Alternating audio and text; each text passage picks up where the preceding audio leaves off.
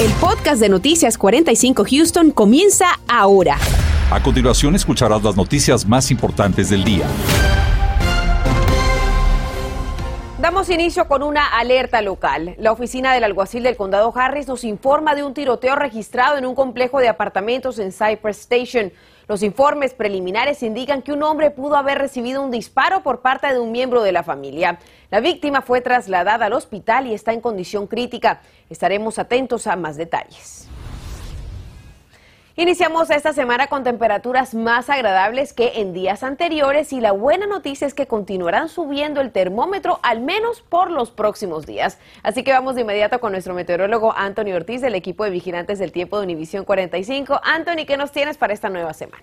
Bueno, tiempo atípico en la ciudad de Houston con temperaturas aumentando casi a los 80 grados, así como hoy para mitad de semana. Así que disfrute porque ya para lo que es el luego de jueves, viernes, tendremos el paso de otro frente frío que hará descender muchísimo ese mercurio. Por allá afuera, espectacular. Ni una nube se puede apreciar actualmente sobre la ciudad de Houston, ni tampoco de precipitaciones. Sí, la temperatura ha aumentado, como les decía, en algunos sectores, vea que en Katy 70 grados, en Houston se quedaba solamente en 68 grados. Ahora bien, el viento ha cambiado de dirección, es lo que ha traído ese ambiente un poco más templado, por decirlo de alguna manera. El viento sigue predominando desde el sur entre 10 a 7 millas por hora y va a continuar así durante horas de la noche. Radar 45 no muestra nada de actividad de lluvia, son muy buenas noticias para aquellos que piensan disfrutar de esta noche fuera de casa y así va a continuar durante las próximas horas de aquí hacia la, hacia la horas de madrugada. Próximas horas, más bien en la noche, vea que el termómetro nuevamente cayendo ese rango de los 40 grados, así que todavía tenga ese abrigo a la mano. Más,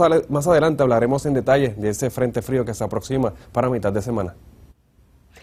Gracias, Anthony. Mientras tanto, el Distrito Escolar Independiente de Houston anuncia la cancelación de clases mañana martes como medida de prevención ante la rápida propagación de contagios de coronavirus. Ante esta decisión, Marlene Guzmán averiguó si los padres prefieren regresar a la educación remota o seguir en persona. La información es limitada y un tanto confusa. Sabemos por el momento que alumnos y el personal tendrán un día extra de descanso, no regresarán a las aulas hasta el miércoles 19 de enero. Y es que dicen están trabajando en mitigar los contagios por COVID-19 en las escuelas y también en parte ante la decisión de la jueza por elevar el nivel de riesgo al más severo. Por primera vez este año, el distrito escolar más grande de Texas se ve en la necesidad de cerrar sus escuelas y oficinas ante el acelerado incremento en contagios de COVID-19 en la comunidad. Así lo anunciaron a través de su página de internet, redes sociales, pero es una noticia que toma por sorpresa a algunos padres hispanos que se enteraron por Noticias 45. Todavía no sabemos nada si es que cancelaron las clases. Sabíamos que solamente ahora va y que mañana iban de regreso. El mensaje del distrito no detalla en qué consistirá este día de mitigación, así es que solicitamos una entrevista o una explicación, pero aún no nos responden. Lo que indica el comunicado es que la decisión fue basada en el incremento en infecciones por coronavirus. Así es que analizamos el tablero digital de HISD de COVID-19 y vemos que el total de casos activos es de 3.531. Esto incluye 2.759 estudiantes infectados y 772 empleados. Tan solo el 4 y el 13 de enero registran un drástico aumento de más de 500 contagios, una cifra nunca antes vista desde que inició la pandemia. 70% de los padres que han respondido a nuestras encuestas nos dicen queremos opciones y queremos que los distritos escolares consulten con nosotros sobre cuáles son las mejores opciones. Proponen alternativas como paquetes de estudio que puedan llevar a casa a los estudiantes o lo que muchos padres prefieren por cuidar la salud de sus hijos. Pues sí, siente uno temor y pues dice uno pues que estando eh, tal vez adentro del niño pues a lo mejor evita contagio es volver a las clases virtuales. ¿A usted le gustaría esa opción? ¿Usted trabaja y sería un impedimento? ¿Cuál sería su situación? Bueno, si en caso llegara eso de volver a clases virtuales, pues para mí está bien. Una opción que cuestionamos con el Distrito Escolar de Houston, pero hasta el momento no se han pronunciado al respecto. Que es un llamado que hace el Sindicato Nacional de Padres a que todos los distritos escolares eh, tengan una conversación abierta con sus familias, sobre todo con las familias que están más impactadas eh, para que juntos puedan decidir cuál es la mejor opción. Para Noticias, Univisión 45, Marlene Guzmán. También el Distrito Escolar de Silly anunció que sus campus estarán cerrados mañana martes 18 de enero. El miércoles 19 de enero los estudiantes y el personal administrativo podrán regresar a las instalaciones. le piden a los padres de familia estar atentos a las comunicaciones electrónicas de ese distrito. Además, la industria de los restaurantes ha sido una de las más afectadas durante la pandemia. Incluso algunos negocios han tenido que cerrar, como hemos visto en los últimos meses, pero otros, por el contrario, han hecho lo posible para sobrevivir, adecuando protocolos sanitarios y también modificando sus prácticas. Daisy Ríos nos dice en qué consisten estos cambios que han implementado. ¿Qué tal? Muy buenas tardes. Ciertamente para el propietario de este restaurante es sumamente importante poder compartir su historia de cómo están haciendo frente a la crisis económica durante la pandemia. Los últimos dos años no han sido nada sencillos para la industria restaurantera. Muchos de estos comercios desaparecieron, los pocos que salieron adelante han enfrentado carencias económicas enormes. Bien, todas muy bien estalladas.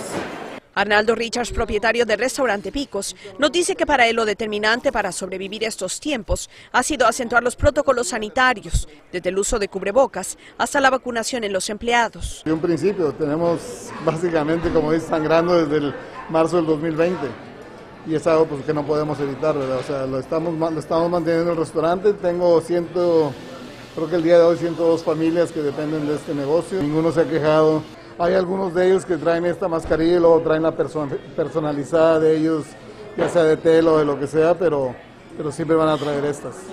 Prácticas sanitarias que son vitales para evitar contagios. Recientemente también motivaron al empresario a adquirir máscaras con más filtros para proteger a los trabajadores. Y más que nada, pues ellos tienen que empezar también en sus familias, porque lo, lo último que quieren ellos llevar a su casa es este virus. Pero Boca los hemos tenido y los hemos estado usando.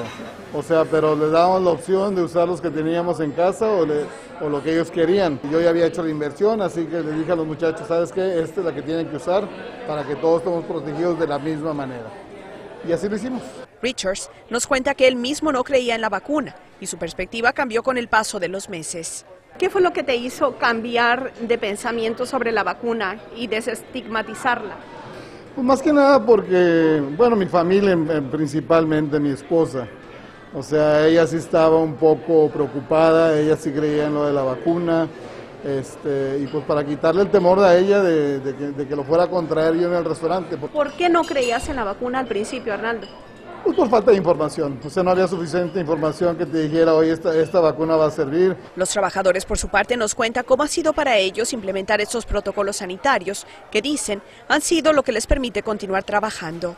Ni podemos quitarnos la mascarilla en ningún momento, menos estar hablando con conversación con el cliente y que tengamos la, el descuido de quitárnosla en todo. O sea, ya se hizo una disciplina en realidad, es lo que llevamos a cabo. El dueño de ese restaurante nos dice también que sabe que todos tenemos que contribuir desde nuestra trinchera para evitar que los contagios continúen en nuestra comunidad. Reporto para Noticias Univisión 45, Daisy Ríos. Un hospital en el norte de Houston vuelve a abrir sus puertas después de haber pasado por una serie de problemas financieros. La reapertura fue esta misma tarde ante la presencia de varios líderes locales. Claudia Ramos estuvo allí y nos tiene todos los pormenores y esta celebración se dio en grande. Contó con la presencia de varios líderes locales, entre ellos el comisionado Adrián García del Precinto 2 y también la representante estatal Penny Morales Shaw. Ellos fueron los encargados de hacer este cortar el listón para la reapertura de este hospital, una reapertura que se da luego de que hace un año las puertas de esta misma institución médica cerraran repentinamente. Incluso fue alrededor de estas fechas cuando varios trabajadores, entre ellos enfermeros y doctores, se quedaron sin acceso ni siquiera para sacar sus pertenencias, pues la administración del hospital había perdido sus derechos debido a problemas de supuesta delincuencia financiera, el mal manejo de fondos. Este hospital, pocos meses después, también se declaró en bancarrota y desde entonces había una batalla legal para poder reabrir las puertas y brindar acceso a cuidado médico para residentes de esta área.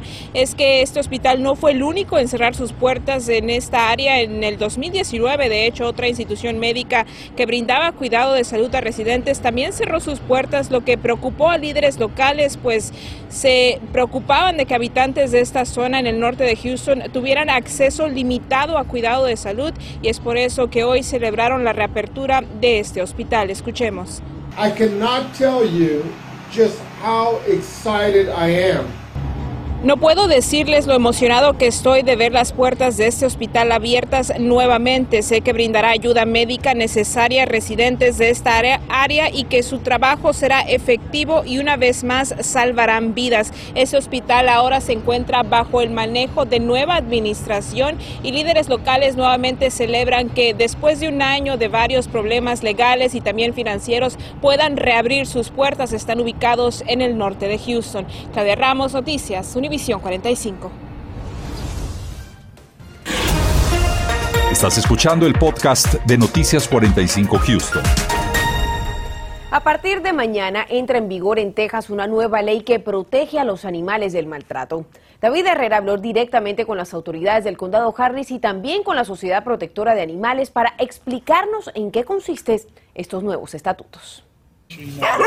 La Sociedad Protectora de Animales de Houston es la encargada de investigar los casos de crueldad animal. En ocasiones acuden a los domicilios acompañados de oficiales de policía del precinto 1. Una parte crítica de la nueva ley es de que elimina el periodo de advertencia obligatorio de 24 horas para los dueños de mascotas después de que se descubre que viven en condiciones inhumanas y ahora les da la autoridad de tomar acciones inmediatas. And how, how this new law is going to help save lives. De acuerdo al director de investigaciones, esto ayudará a salvar vidas.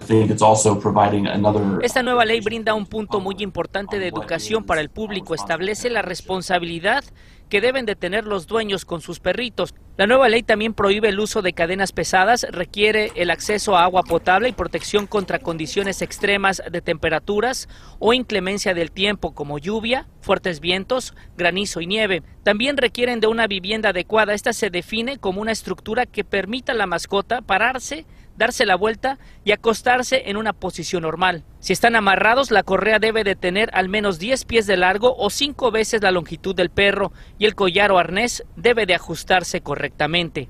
Este es precisamente Conan, un perrito que fue rescatado hace unos días de una residencia en donde sufría de maltrato animal. Ahora está en busca de un nuevo dueño, alguien que lo pueda adoptar. Para adoptar estos perritos puede visitar la página houstonspca.org o también para reportar casos de abuso animal o negligencia, puede llamar a la Sociedad Protectora de Animales de Houston al 713-869-7722. David Herrera Noticias, Univisión 45. Y mucha atención a la hora de comprar pruebas caseras, buscar vacunas o tratamientos en Internet porque las estafas están a la orden del día. La Oficina de Prácticas Comerciales o BBB por sus siglas en inglés le advierten de varias metodologías que se están usando por estos días, entre ellas una llamada también a su teléfono dirigiéndolo a una página web que parece legítima, donde supuestamente ofrecen pruebas de coronavirus, generalmente pidiéndole también su información de tarjeta de crédito. Vamos a escuchar algunos consejos para evitar perder nuestro dinero. Si vas a pagar, paga con una tarjeta de crédito por si llegas a tener algún problema, puedes hacer esa reclamación con tu tarjeta de crédito, no de débito. Y, este, y no dar información personal, no dar tu seguro médico, no dar tu seguro social ni licencias, no es necesario para comprar un examen. Si estás interesado en un examen de coronavirus o en aplicarse la vacuna, la principal recomendación que le dan las autoridades es contactar directamente a su médico. Y como nos han dicho ya los expertos, la variante Omicron, aunque más contagiosa, suele tener síntomas menos severos para los infectados. Pero, ¿cómo podemos tratarlos en casa de ser necesario? Lynn Franco nos cuenta las recomendaciones de los doctores. Es un choque de clima frío, casos de COVID-19 propagándose a medida que la temporada de influenza va en plena marcha. Si tiene síntomas leves de COVID-19, gripe o ambos, los síntomas son similares y pueden incluir fiebre, fatiga, dolores de cabeza, dolores corporales y escalofríos. Pero muchos pueden tratarse en casa. Personas con casos leves de influenza o COVID deben procurar mantenerse hidratados, monitorear su temperatura, monitorear su respiración, descansar y obviamente aislarse. Si tiene cualquier síntoma de COVID-19, los expertos dicen que debe hacerse la prueba. Debe asumir que está positivo y tomar medidas adecuadamente, y eso es aislarse y guardar cuarentena hasta que tenga acceso a una prueba y saber que es negativa. Llame a su médico si sospecha que tiene cualquiera de estas enfermedades, ya que las opciones de testeo y tratamiento pueden ser distintas, pero también sea consciente de las señales de alerta que podría enviarlo a una sala de emergencias. Si tiene falta de aliento severa, confusión, tos productiva, lo que significa mucho catarro al toser, o cualquier otro síntoma que está causando angustia que no puede resolverse en casa. No es muy tarde para conseguir sus vacunas contra la gripe y el COVID-19, así como dosis de refuerzo, si es elegible. Esto ofrece la mayor protección contra ambos virus. Para el Minuto de Salud, les informó Lynn Franco.